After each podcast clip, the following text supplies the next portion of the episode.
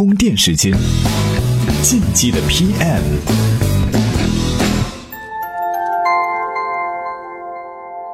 干成了才叫事儿，伟大的都是熬出来的。各位好，欢迎收听在喜马拉雅 FM 独家播出的《进击的 PM》。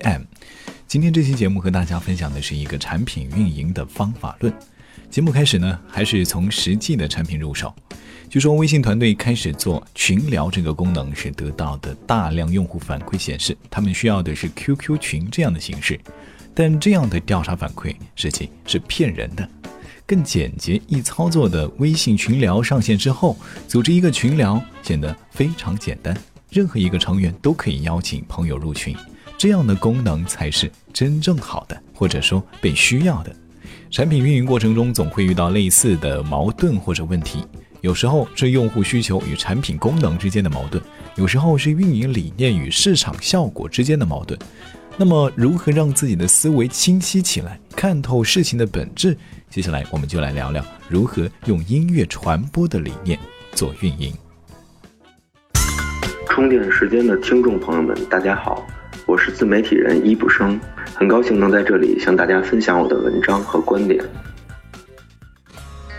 不少人都说，运营传播就是让尽可能多的人看到我们的产品，为此我们将付出最大的努力。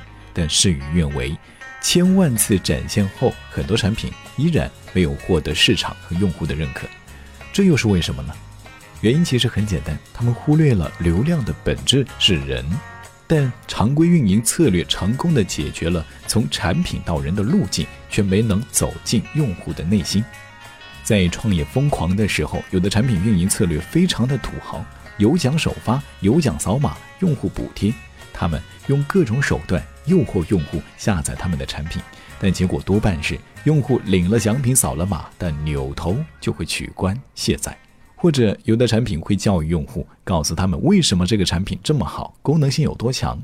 但这种生拉硬拽的做法非常容易激起反感，没准儿他们会抗拒这个产品。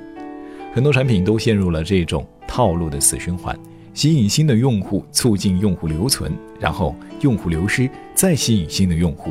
很多创业公司在这样的循环中烧光了钱，散伙死掉。那么，如何破解这样的死局，让准用户认知到我的确需要这款产品呢？要想了解用户心理，先要了解他们是如何获取信息的。我们绝大多数都有这样的经历：当偶然间听到一段旋律，会不自觉地跟着哼唱起来。这种行为是不自觉、下意识的。当再一次听到旋律，又跟着哼起来，会有种似曾相识的感觉。如此反复几次，就会问自己了：为什么我最近一直在脑海里重复这个旋律呢？于是开始网上搜索歌名，了解作者和歌手。当你发现这名歌手还有不少好听的作品时，会成为他的粉丝。这个过程如果放在消费产品上，是一次完美的运营传播。它反映的是认知原理。很多时候，人们很难意识到自己为什么会做出某种行为，更不知道自己是什么时候开始被吸引的。当一个人去搜索熟悉的旋律的歌手的时候，已经对这首歌非常喜欢了。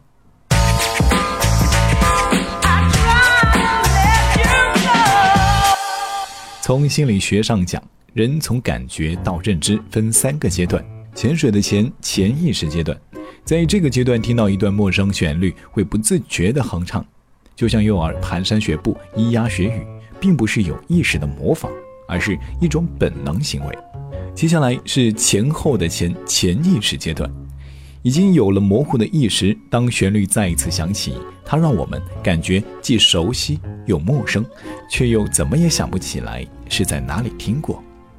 最后是意识形成阶段，没有人命令，但感觉到自己需要，因为这段旋律能带给我快乐，我需要知道它叫什么名，写的是什么，谁唱的。这个过程说明，我们一开始接触陌生信息时，往往是无意识的。如果信息一直停留在第一阶段的潜意识里，不能进入第二阶段的潜意识，就很难让人形成印象。因此，产品运营人员如果要让用户主动认知到自己需要某个产品，就需要在用户处于无意识状态时施加影响。举个例子，如果把科比退役比作一款互联网产品，得承认有很多人不关心体育，更不知道科比是谁，对这件事儿没有丝毫意识认知；还有一部分人知道科比是谁，但仅仅也是知道而已。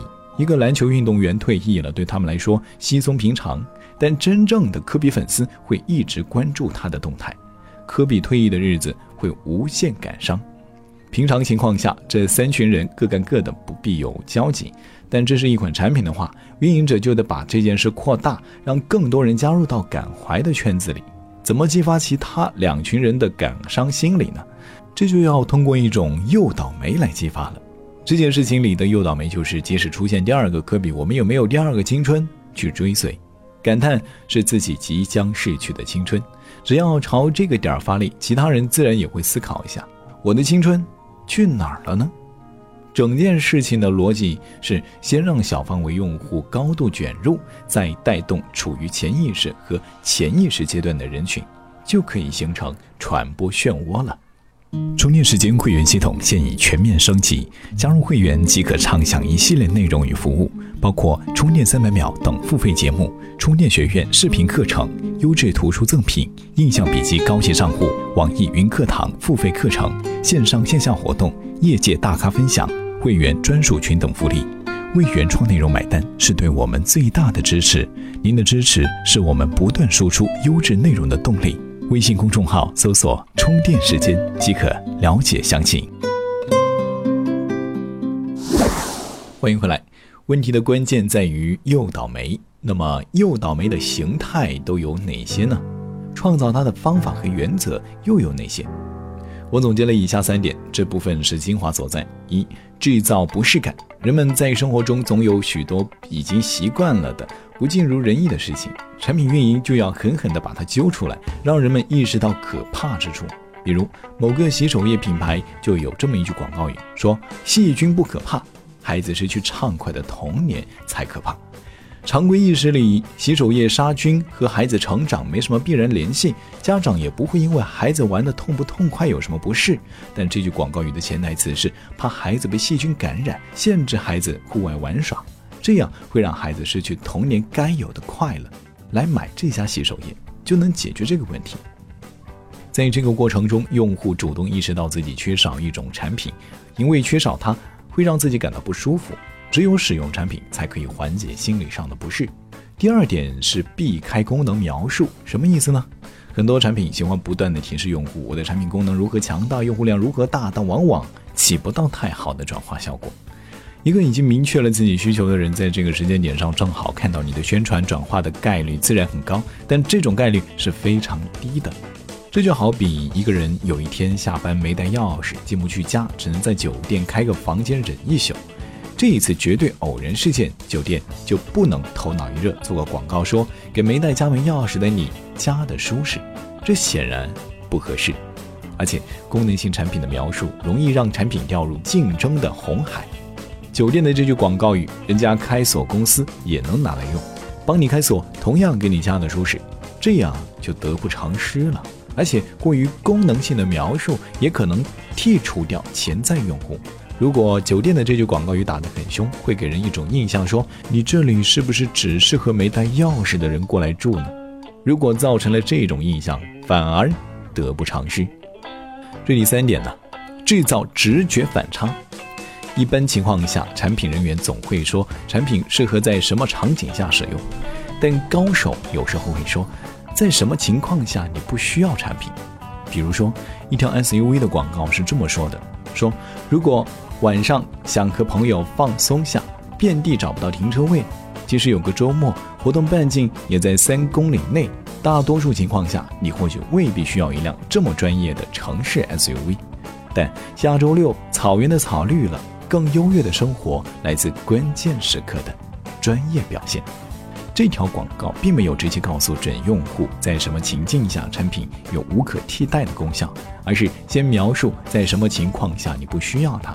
也就是日常的城市生活，然后他说：“草原的草绿了。”潜台词是有了它，就可以和家人共度更美好的时光了。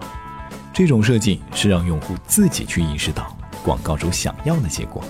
如果直接描述产品适用场景，消费者反而可能会激起心理反抗。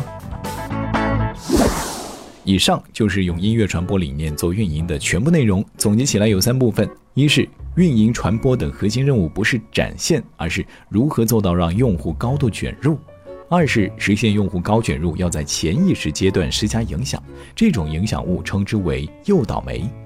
第三就是创造诱导酶的方式，制造用户的不适感，避开功能描述和制造反差。今日关键词。充电时间，今日关键词：音乐传播。今天和大家分享了用音乐传播理念做运营的方法论。节目最后再推荐一篇干货文章，是打造微信的张小龙在一次演讲中总结的产品经理应该具备的几个方面的特质，以及他在二零一六年的一次公开演讲视频。您在充电时间的微信公众号里回复“音乐传播”这四个字，就可以收到这篇文章了。本期节目由勒布朗企划编辑，Loud News 老彭监制。最后提醒各位会员朋友，网易云课堂提供了两门精品课程，注意查收领取。感谢您的收听，我们下期再会。不是我不明白，只是这世界变化太快，只有把握话语节奏，才能成为意见领袖。